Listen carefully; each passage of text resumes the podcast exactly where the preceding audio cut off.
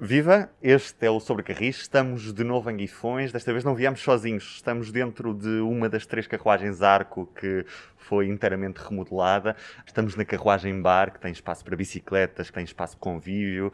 Eh, está muito pensada também para a utilização na Linha do Minho, com cicloturismo para os caminhos de Santiago. Estas três carruagens são as primeiras de um lote que foram compradas à Renfe.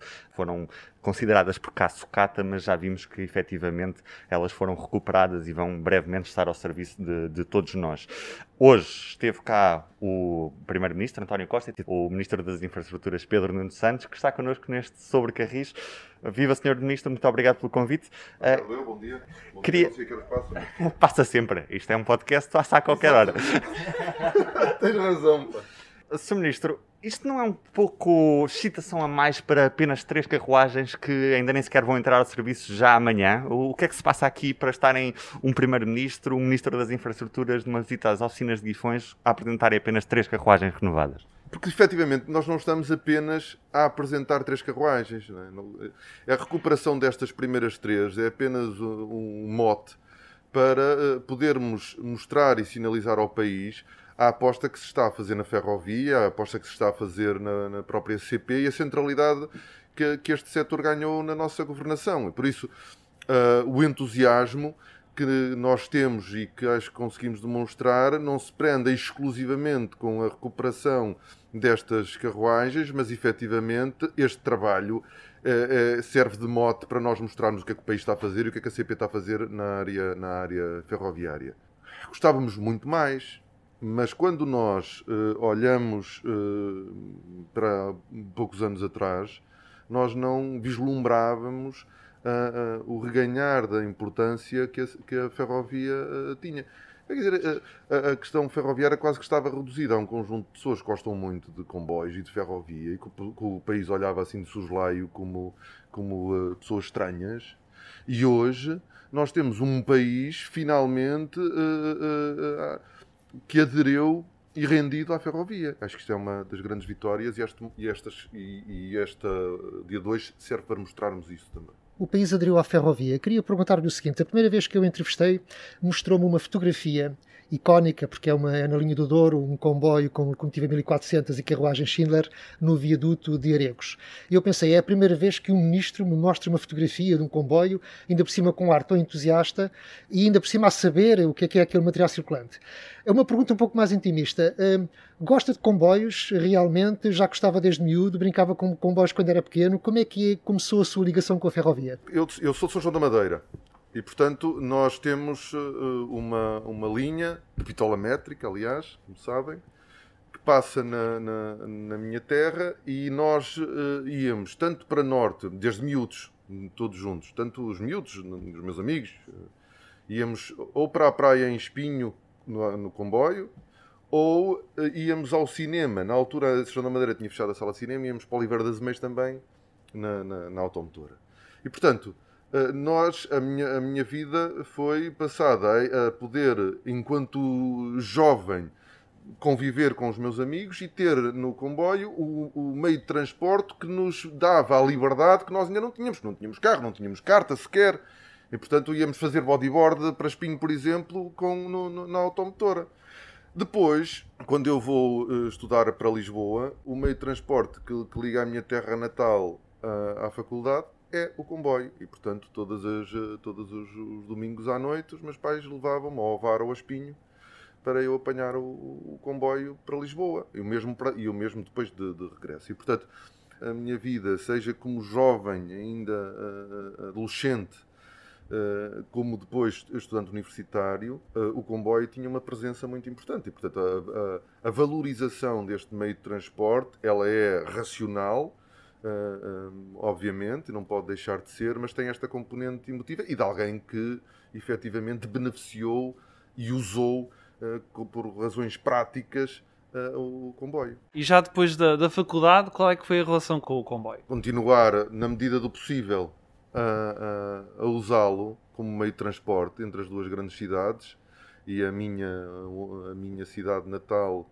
e, uh, e Lisboa. Obviamente continuei num, num, num, movimento pendular entre estas duas regiões uh, do, nosso, do nosso país, e o comboio sempre foi, muitas vezes pela, pela vida, a ter que usar outro, mas o comboio sempre foi o melhor, onde nós vamos descansados, onde nós nos podemos levantar, onde nós podemos abrir o nosso computador. Quer dizer, não tem paralelo, não é? Não há nenhuma. Eu cheguei a fazer a, a viagem, as viagens de autocarro, de carro, não faço ponta aérea, mas, mas uh, verdadeiramente é no comboio onde eu, me, onde eu me levanto, onde eu me estico as pernas, onde eu faço, onde eu eh, abro o meu computador, onde eu, ainda temos, já, já começou finalmente a melhorar a ligação telefónica nos mesmos, mas ainda temos muito trabalho a fazer que não depende só da CP, nem da tecnologia dos comboios. E, portanto, cada vez mais nós podemos fazer coisas no comboio que não podemos fazer em mais nenhum meio de transporte. Em mais nenhum meio de transporte. Agora fazemos uma viagem um pouco mais para a frente. Fevereiro de 2016, o então primeiro governo de António Costa apresentou, em conjunto com a IP, o plano Ferrovia 2020, com investimento previsto de 2,1 mil milhões de euros. A Autoridade da Mobilidade e dos Transportes recentemente uh, referiu que a taxa de execução do Ferrovia 2020 era de 12,2%. Como explica isso, Sr. Ministro? De várias formas. A principal, quando nós estamos a falar de execução, estamos a falar já da, da conclusão. Obra concluída. Pronto, uh, para nós uh, entendermos que nós temos muita obra em curso que não contabiliza nessa, nessa taxa, né? porque depois nós temos diferentes métricas e por isso é que há uns anos atrás o público noticiava 9% e o Ministério respondia que não era verdade. Estavam os dois mais ou menos a dizer a, a verdades, porque era verdade que só 9% estava executado, mas também era verdade que havia outras coisas no terreno. Mas mais importante é nós, porque isso serve de ensinamento para o futuro. O que é que acontece? Uh, Portugal deixou de, de, de apostar na ferrovia e, portanto, efetivamente, quando chega o governo e o meu antecessor, não havia projetos na IP. Não havia projetos sequer. E, portanto, há uma ideia de um Ferrovia 2020, é identificado onde é que se quer investir, mas não havia projetos.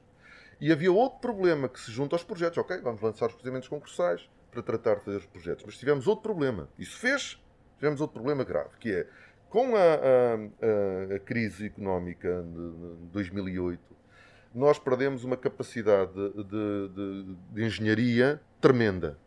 Nós perdemos engenheiros, todos nós conhecemos, para o Médio Oriente, para o Norte da Europa, nomeadamente. E quando nós quisemos constituir, uh, começar todo, toda a fase de projeto, as empresas tiveram que se reconstituir, tiveram que chamar engenheiros. Nós tivemos ainda durante algum tempo problemas de, e é preciso assumi-lo, até de qualidade de projeto. Porque se tinha perdido essa.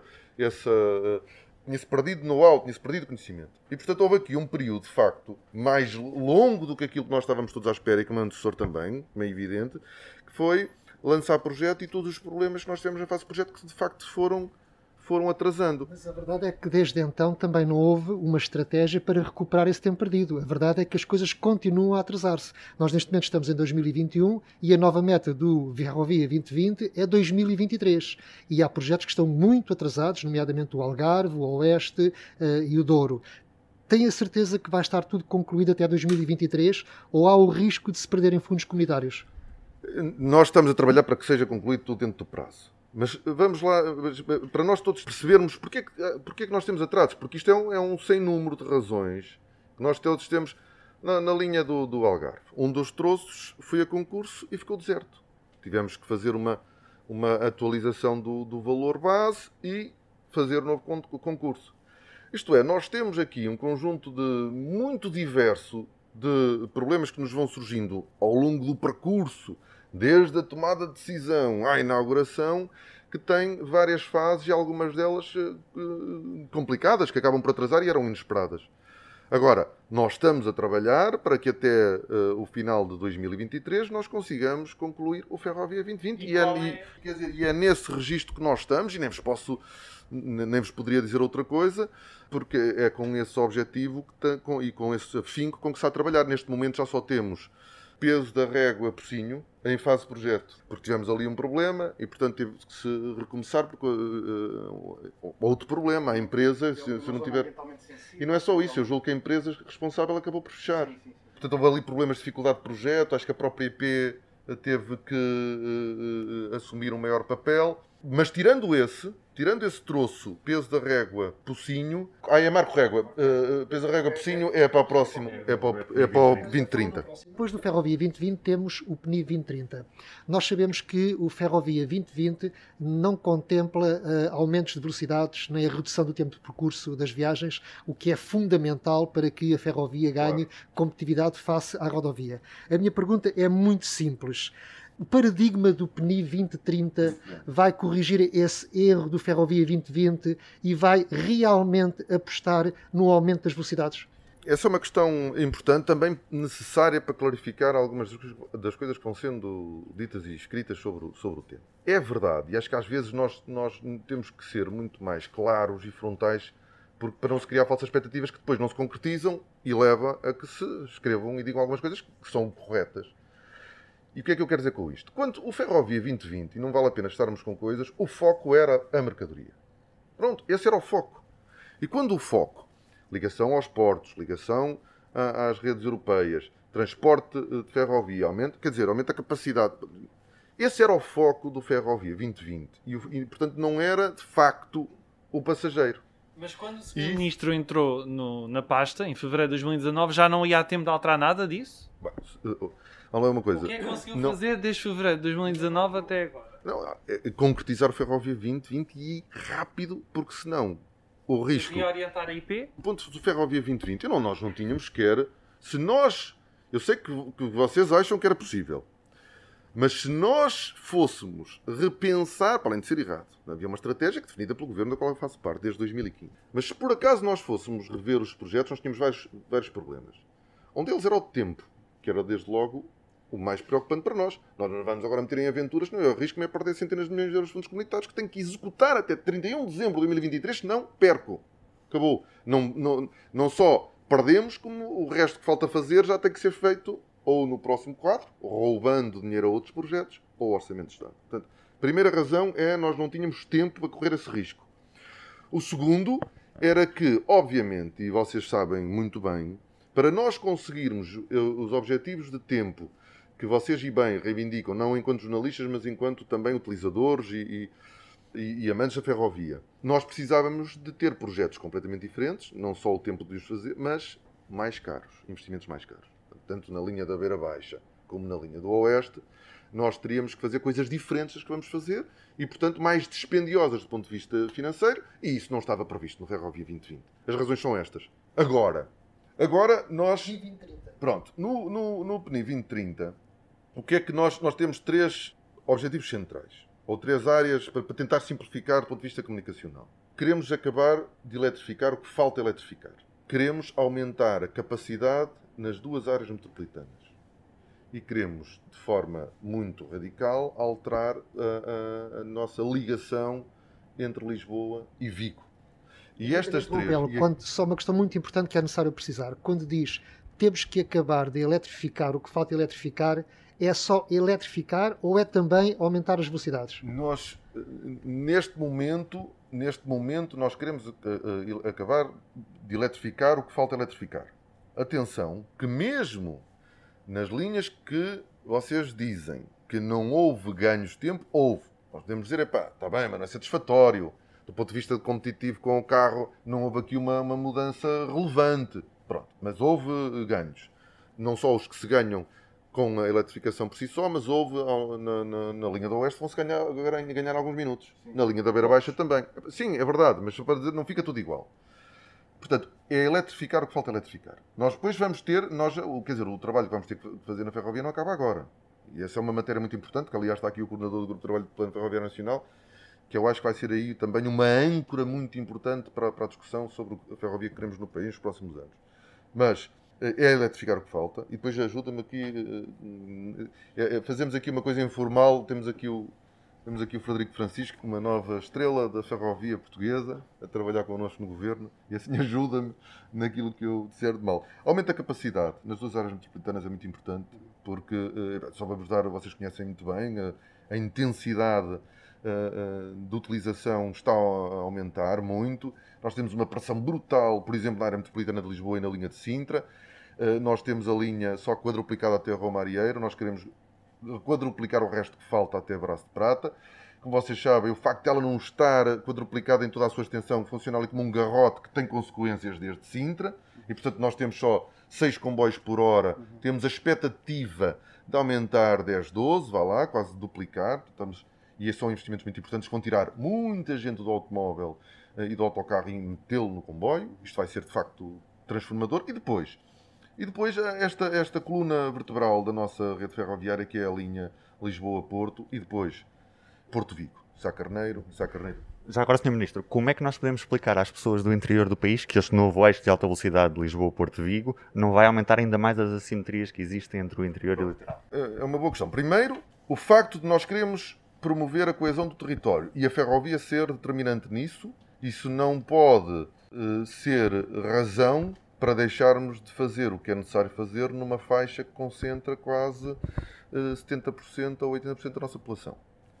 Mesmo assim, o objetivo, há aqui um objetivo que é conseguirmos que nós entremos num comboio em Lisboa e demoremos uma hora, uma hora e um quarto, vá lá, uma hora e um quarto a chegar ao Porto. Isto será transformador, radicalmente transformador na forma como nós nos vamos movimentar no território. Mas esta linha, que parece ter só benefício para o litoral do país, ela acaba por encurtar também, de forma relevante, os tempos de viagem para o interior. Eu aqui, eu não tenho, o Frederico se me puder ajudar, porque eu não tenho na cabeça exatamente os tempos, mas de Lisboa Guarda, tu te lembras? Tens... Sim, Lisboa Guarda poupam-se pelo menos 40 minutos no, no, no, tempo de viagem. E quer dizer, pela própria estrutura da nossa rede, nós temos todas as linhas ligadas ao eixo Lisboa-Porto, portanto, nós passa... E, e, e, como vamos fazer a linha de alta velocidade em Bitola Ibérica, Quer dizer, nós não estamos a criar uma nova rede paralela, nós estamos a acrescentar à rede existente e ficamos com a rede perfeitamente integrada com a nova linha de alta velocidade, ou seja, conseguimos todas as combinações de serviço, consigam usar parcialmente a linha de alta velocidade e, e, o, e o, resto da rede. Portanto, conseguimos aproximar Lisboa-Guarda das 3 horas, conseguimos fazer Lisboa-Figueira da Foz em hora e meia, conseguimos fazer Porto-Évora em menos de 3 horas, conseguimos fazer uh, Lisboa-Braga em menos de 2 horas e, e, todo um conjunto de outras ligações que, que, que depois continuaremos a, a, fazer. Portanto, esta coluna vertebral da nossa rede ferroviária, ela tem consequências em toda a rede ferroviária nacional. E é importante que isto passe, porque obviamente quando nós estamos a falar de um investimento que é massivo uh, na, no, na, numa nova linha no litoral, mas ela tem consequência em todo o território. Deixa só fazer um comentário, uh, voltando um bocadinho atrás sobre a questão da, da, das eletrificações, de, da conclusão da modernização e eletrificação da rede ferroviária. Pelo menos no Alentejo está previsto que haja um aumento significativo das velocidades na linha do Alentejo, tanto entre Poceirão e Bombel como entre Casa Branca e Beja. Portanto, pelo menos nesses casos. Nos outros casos, depende. Na parte norte da linha do Oeste, uma vez que de Caldas da Rainha para Leiria vai haver um acesso rápido à linha de alta velocidade. Vamos continuar a 90 km h apenas com a catenária em cima ou vai haver um real aumento de velocidade? Pronto, eu aí não conheço os detalhes, não, não, sei, não sei exatamente o que é que já está a ser planeado, depende daquilo que houver dentro do orçamento. Seja como for, a linha permite velocidades já superiores a 90 km por hora e lá está, a simples introdução dos comboios elétricos vai permitir reduzir, reduzir o, o, o, os tempos de viagem. Como eu disse, usando a combinação da linha de alta velocidade com a linha do Oeste, mesmo sem ter aumentos de velocidade, nós conseguiremos fazer Lisboa-Figueira da Foz em hora e meia, que é que é revolucionário e é claramente competitivo com, com o automóvel. Não queres a bitola? Não, ele já referiu por alto. Ok, ok. Com vocês não é um problema. Mas para algumas pessoas é. É um bicho de sete cabeças. Uh, já agora, já porquê, que, porquê que se vai fazer a linha em Bitola Ibérica? Não, primeiro, sem grandes discussões, sem grandes discussões uh, uh, técnicas sobre isto, há um argumento que é desde logo imbatível. Quer dizer, nós não fazemos nada do lado de cá sem estar coordenado com o lado de lá, com o, o lado espanhol. E, e, e, nós ainda, quer dizer, ainda, não é ainda, não, não, há nenhuma ambição de governarmos Espanha, mas nós não governamos Espanha. E, portanto, a, a, a, verdade é que nós tivemos uma cimeira ibérica recente e voltamos a confirmar com o governo espanhol. Vocês têm alguma, um, algum planeamento para a migração da bitola ibérica para a bitola europeia nas ligações de Madrid, seja a Galiza, seja a, a Badajoz? Não. Isto é, nós vamos continuar a ter do outro lado e nós podemos agora tentar perceber porquê, mas é, mas é uma questão de facto. Nós vamos continuar a, a, a, linha de alta velocidade que está a ser construída até Vigo é em Bitola Ibérica, o que está a ser construído lá de Espanhol até Badajoz é em Bitola Ibérica. E nem precisámos discutir mais nada, porque isto já era suficiente para toda a gente perceber que então era absurdo nós estamos a fazer o contrário. No entanto, a infraestrutura está preparada para quando algum dia no futuro fizerem a migração, nós podermos também fazer o mesmo do lado de cá. Já falou com a nova Ministra dos Transportes de Espanha? Ainda não, mas temos muita expectativa nisso, em conseguirmos encontrar o quanto antes, porque temos alguns assuntos que dependem tanto deles, nomeadamente a, a, a ligação da linha do Algarve uh, e a sua inclusão no corredor mediterrâneo, e uh, um objetivo que nós não perdemos ainda, que é a ligação a Madrid ser feita por Aveiro Salamanca. E mais no curto prazo, que tal a retoma do Lusitano Expresso e do Sud Expresso? Nós, e aqui o Frederico Francisco está a fazer um trabalho eh, sobre essa matéria, estamos a construir uma solução que porventura será viável financeiramente só do nosso só contar connosco, para a CP. E portanto eu pedia Só com material CP. Eu pedia-vos pedia mais algum tempo com material CP. Sim, com material CP. Então- Pronto, precisa de alguém que tracione os comboios em Espanha, mas não tem necessariamente que ser a Renfe. Nós estamos. Então será que tem? Em breve nós diremos mais novidades sobre isto, mas nós temos essa preocupação que vocês têm. E nós, mais uma vez, como não mandamos lado espanhol, não vamos conseguir que eles, que eles queiram. Eh, eles já foram muito claros sobre isso. Mas para não nos limitarmos, porque não é esse o, o nosso, o, nosso, o nosso espírito e forma de estar, como eu acho que já perceberam. Não nos limitarmos a dar como desculpa o facto dos outros não quererem, nós estamos a preparar uma, uma, uma solução e em breve nós daremos nota pública dela. Achamos que. nós também não queremos criar problemas ACP. Uh, e, e eu acho que nós temos, podemos vir a ter aqui uma solução viável, financeiramente sustentável para, para a ACP. Em breve apresentaremos. Uma solução para Madrid ou para Andaia? Para Paris. Ninguém quer ir para Andai, as pessoas querem ir para Paris. O Sr. Ministro quer a ferrovia a tirar os carros e os autocarros da E estrada. os caminhões. É para, Obrigado. não, é para não esquecermos nunca o transporte ferroviário de mercadorias. Obrigado. De que forma isso interfere nos interesses do grupo barraqueiro, cujo presidente é acionista da TAP e já foi chamado por si de patriota? Eu não tenho essa. A, a minha, a minha preocupação enquanto ministro é o interesse público. E, portanto, nós. eh, há aqui um desígnio que é conseguir tirar automóveis e transporte rodoviário e caminhões, transporte de mercadorias das estradas, e é isso que nós vamos fazer. Ponto final, parágrafo. Não há aqui nenhuma. Não há nenhum problema de interferir em cotas de mercado, em empresas privadas, que por acaso também têm ações na TAP. Não. Isso faz-me faz lembrar uma, uma, uma discussão engraçada eh, a propósito do CTT, que era, epá, nós, eh, os CTT foram privatizados e a determinada altura o Estado começou, eh, não por causa da privatização, foi a sequência, eh, começou a, utilizar as novas tecnologias para comunicar os serviços públicos, entidades públicas, e portanto deixámos de mandar cartas. E isso teve consequências no, no próprio negócio do, do CTT. A questão é esta. Epá, deixamos de usar as novas, as novas oportunidades, novas possibilidades para manter as coisas tal como elas estão. Eu lembro-me também, esse é um, é um debate que também se coloca sobre os manuais escolares. Epá, nós temos que caminhar para os manuais escolares digitais. Epá, mas isso vai provocar um problema em quem faz manuais escolares de papel. Epá, Deixamos de eh, avançar porque isso vai. Não, a economia vai se adaptando, vai se transformando. Agora, nós sabemos que o que é correto é fazer este investimento. Nós temos mesmo que conseguir reduzir a necessidade das pessoas terem de andar de eh, automóvel ou autocarro. E essa é uma, é uma luta que eu travarei. E, e- enquanto cá estiver nesta vida. E portanto vou fazer isso. Não estou não estou a, a pensar em mais nada.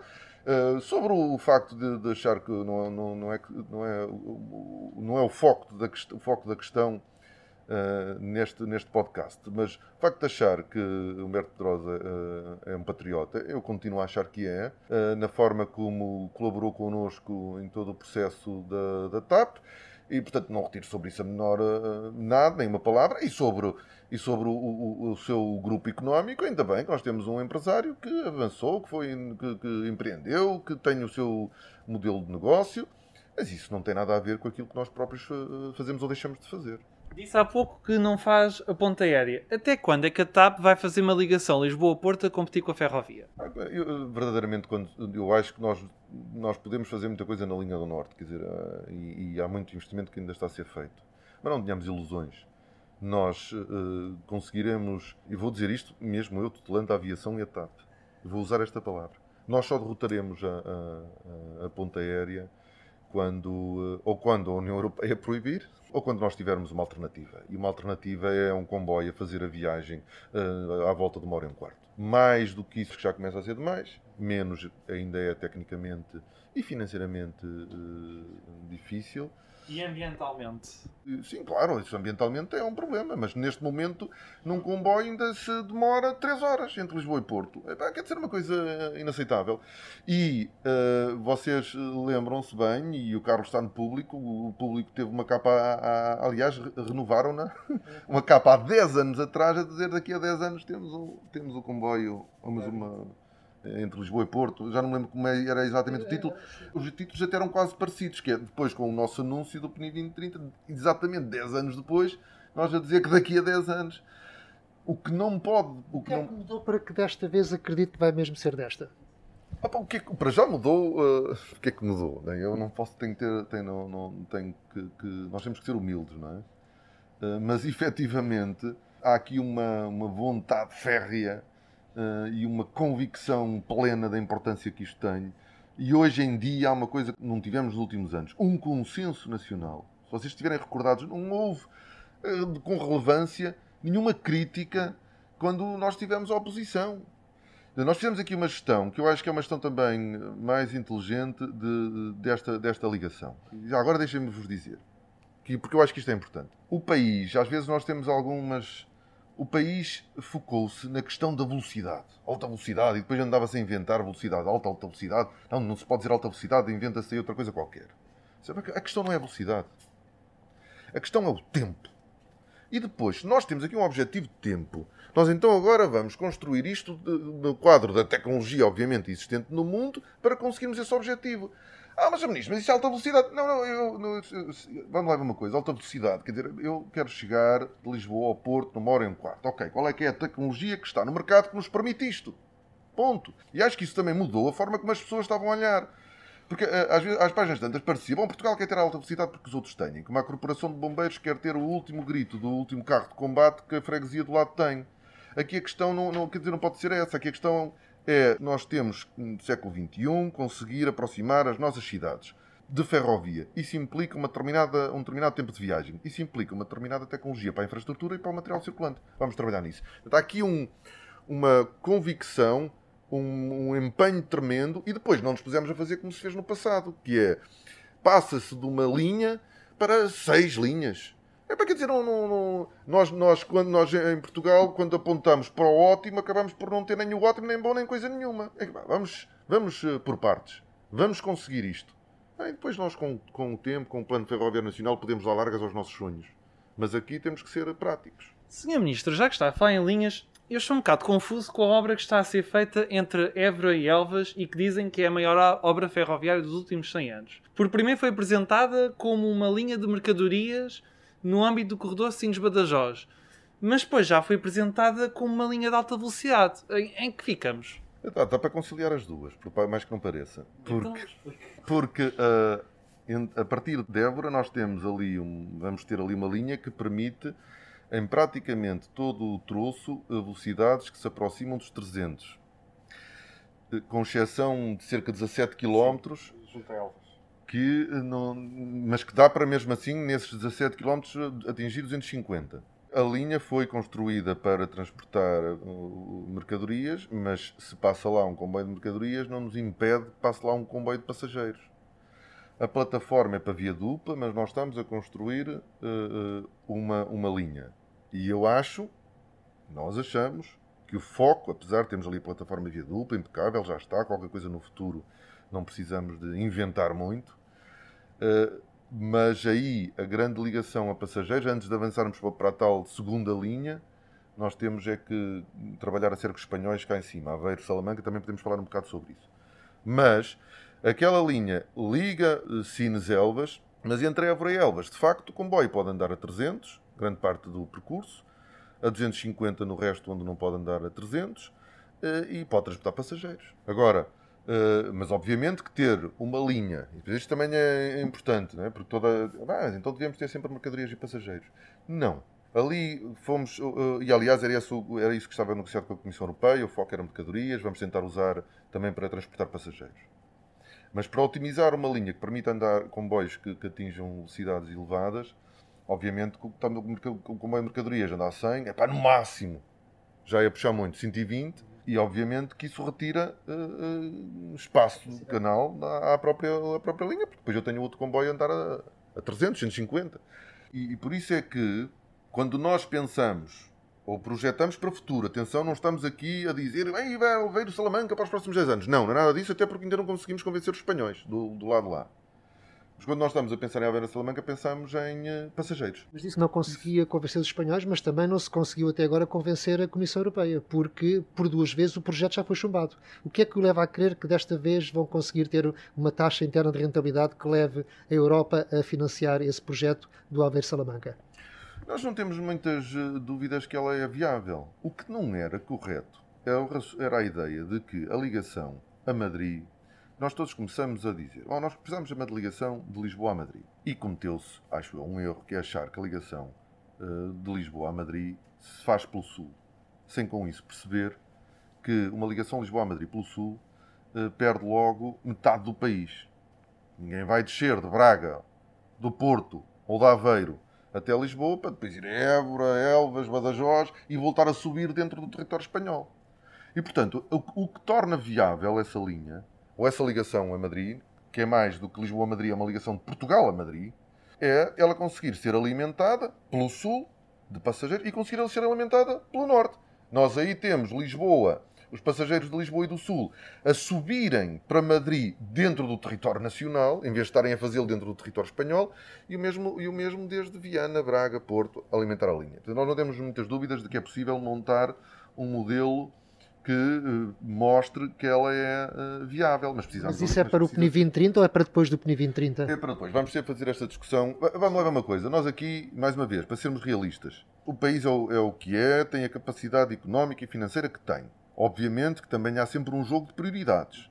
Mas nós temos que ter os pés bem assentos na terra e fazermos aquilo que podemos fazer com o dinheiro que temos. Isso não nos deve impossibilitar de, de começarmos a projetar o que nós queremos ter no futuro. Neste momento não há financiamento previsto para esta ligação.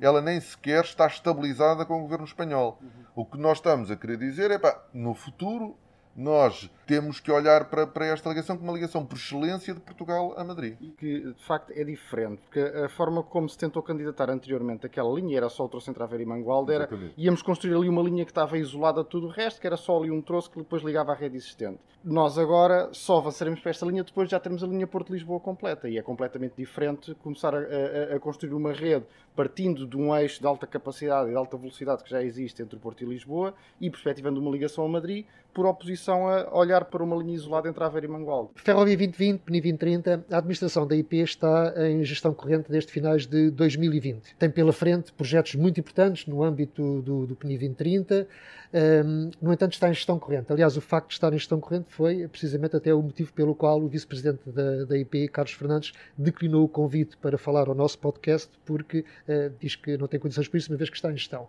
Acha que uma administração em gestão corrente tem condições para decidir sobre estes grandes projetos? Não, quer dizer, Ou pretende reconduzi-la brevemente? Claro. A, a, administração, a, nova administração da IP será nomeada a breve prazo, como é evidente. Não estamos a falar aqui de manter.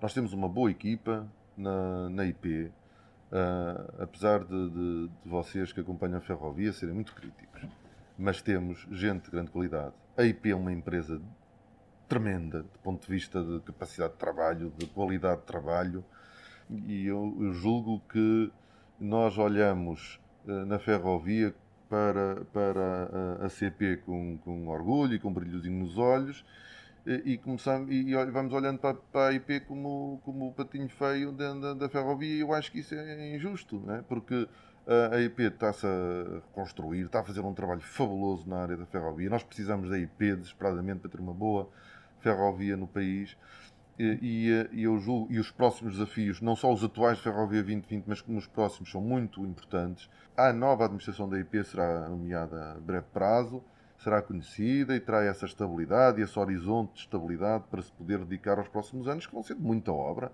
e de muito planeamento. E será a mesma administração que está atualmente em vigor, já que teve esses elogios todos? Eu uh, uh, agradeço a pergunta, mas não posso fazer esse anúncio aqui, assim terei que teremos que fechar isso com, com as pessoas que lá estão, uh, vamos ver.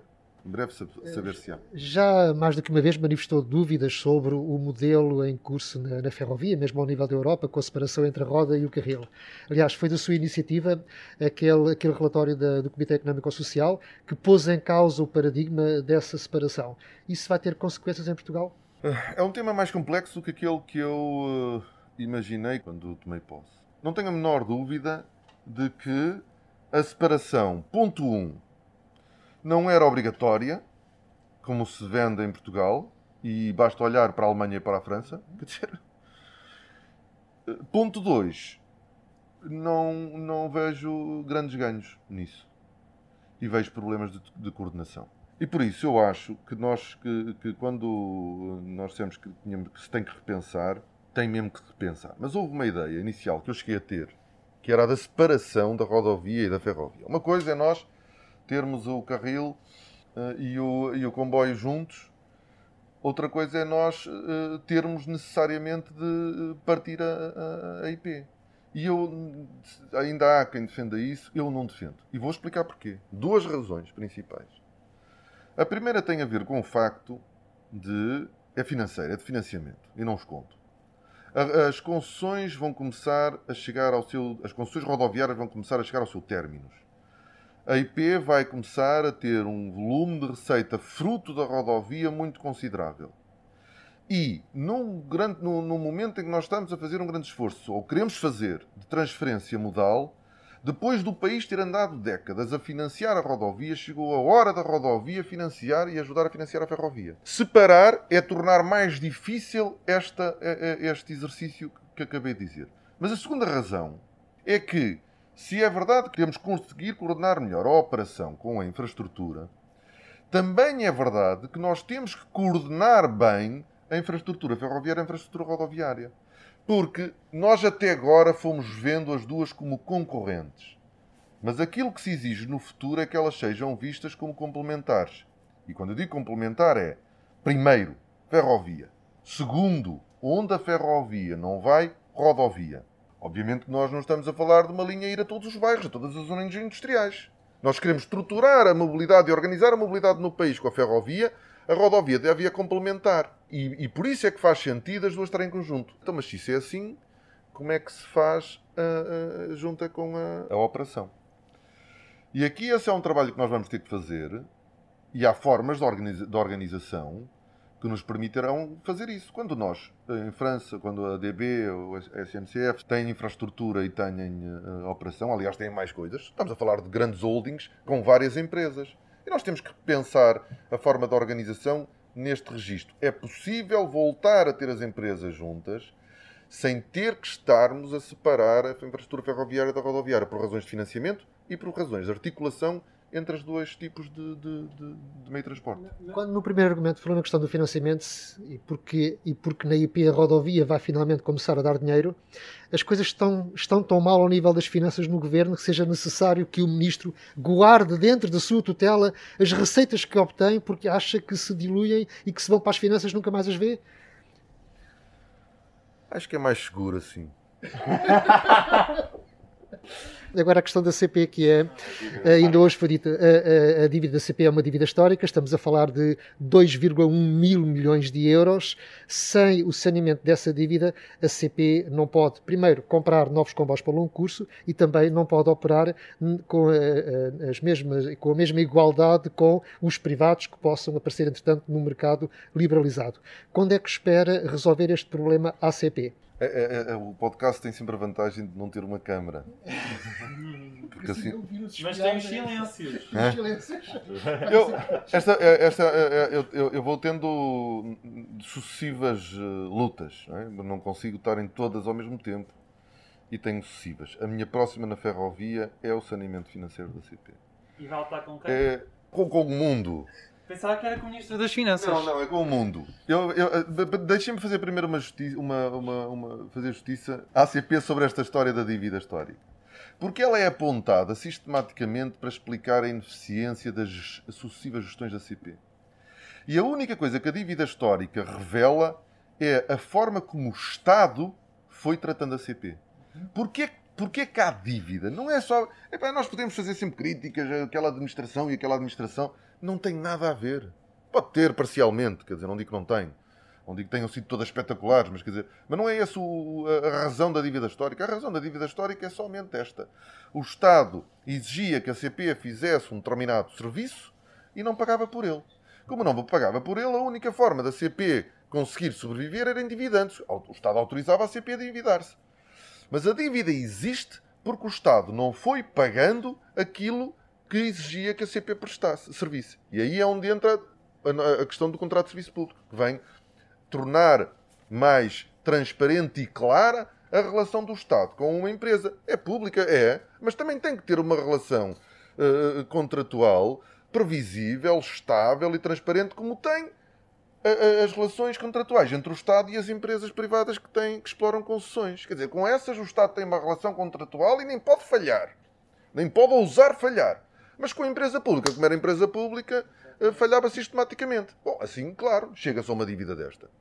Agora, se nós temos o contrato de serviço público, aquilo que estava subjacente ao contrato de serviço público é, ok, vamos começar uma vida nova na CP, mas para, para, para a CP poder começar esta vida nova, tem como pressuposto, como dizia o Presidente da CP hoje, tem como pressuposto, obviamente, ficar em condições, do ponto de vista de balanço, semelhantes a qualquer empresa. E isso implica o tal, uh, o tal saneamento da, da, da, dívida da CP. Pronto, Epá, nós vamos. É isso que eu me vou entregar para assegurar que a CP pode começar uma vida nova. E uma vida nova só vai começar verdadeiramente quando tiver o saneamento. E o saneamento é fundamental para, para, para, uma, para uma questão até que foi agora aqui referida uh, pelo Carlos Cipriano. É que nós vamos fazer uma compra muito importante de material circulante, mas é urbano e regional. Nós não conseguimos, com os fundos comunitários, financiar a aquisição de material circulante para o longo curso. E por isso, tem que ser através da CP. Nós, de todos os modelos de, de, de negócio que estão uh, estudados, uh, é uma operação sustentável do ponto de vista financeiro e bastante rentável, mas para isso a CP tem que ter condições de poder ir ao mercado. E é isso que nós. Mas só vai conseguir ir ao mercado para poder comprar o, o material circulante de longo curso se de facto estiver saneada do ponto de vista financeiro. Portanto, essa vai ser a minha próxima batalha. Não é fácil Epá, mas eu sou muito difícil de, de, muito dificilmente desisto. A Assembleia da República deliberou por unanimidade a reabertura da linha do Douro entre Pocinho e Barca d'Alva. Foi criado um grupo de trabalho com várias entidades para estudar essa possibilidade. Um grupo de trabalho, aliás, no qual não está a ACP. Uh, queria perguntar se o grupo de trabalho é mais uma vez para adiar uma decisão ou se efetivamente a linha do Douro vai ajudar a desencravar o Douro. Não, o Douro está desencravado, atenção. O Douro, é, o Douro é mesmo uma das regiões com maior potencial uh, turístico por explorar ainda, apesar de tudo, tem um potencial brutal da Europa, das zonas mais bonitas do mundo, aliás. Uh, e nós uh, queremos olhar para a, a, ferrovia como mais um instrumento não só de transporte, mas também de turismo. E a linha do Douro é um exemplo claro disso. Mesmo o serviço da CP de passageiros é utilizado por, por razões turísticas com um sucesso tremendo. Então, estas nossas Schindler são um sucesso. Nós, durante a pandemia, começamos a ter problemas sérios porque a população que usava aquilo numa base diária começou a ver enchentes na, na, na, por razões turísticas, portanto, o que é revelador do sucesso. Não temos a menor dúvida, eu pelo menos não tenho, de que a ligação até Barca d'Alba vai nos permitir explorar ainda mais todo este potencial. A ligação depois à Espanha, pronto, infelizmente, mais uma vez, não há interesse, e isso já nos foi claramente reafirmado pelo governo espanhol, não há nenhum interesse em ligar, mas isso, não, na minha opinião, não deve invalidar que nós consigamos ligar uh, até à fronteira. O grupo de trabalho é importante para dar consistência à defesa disto no futuro. E, portanto, uh, uh, o grupo de trabalho onde participa o turismo, onde participa a CCDR uh, do Norte, onde participam autarquias. Se nós conseguirmos chegar a um consenso sobre a viabilidade e o potencial económico e turístico desta linha, será mais fácil depois de nós conseguirmos convencer o país a, a, a encontrar o financiamento, porque neste momento nós não o temos. Okay? Neste momento nós não temos o, o, o, o, nós, Ministério das Infraestruturas, o financiamento para fazer esse, essa, essa, essa modernização até Barca d'Alba. Uh, obviamente que nós queremos fazer, mas precisamos da disponibilidade financeira. Acho que este grupo de trabalho pode dar mais argumentos para nós conseguirmos convencer de que é necessário fazer aquilo. e ter o turismo envolvido, ter a região do Norte e ter as autarquias também nos vai ajudar a convencer. Pedro Nuno Santos, Frederico Francisco, muito obrigado por terem aceitado este convite, por terem participado neste Sobre Carris. Eu sou o Ruben Martins, comigo, como sempre, Diogo Ferreira Nunes, Carlos Cipriano. Para quem nos ouve, aquele abraço e até ao próximo episódio. Muito obrigado. Esperem, esperem, não desliguem já. Os podcasts do Público estão a dar-lhe 10% de desconto numa assinatura online do Jornal Público. Basta ir a público.pt barra assinaturas e colocar o código POD10. P-O-D 10. Agora sim, está feito. O público fica no ouvido.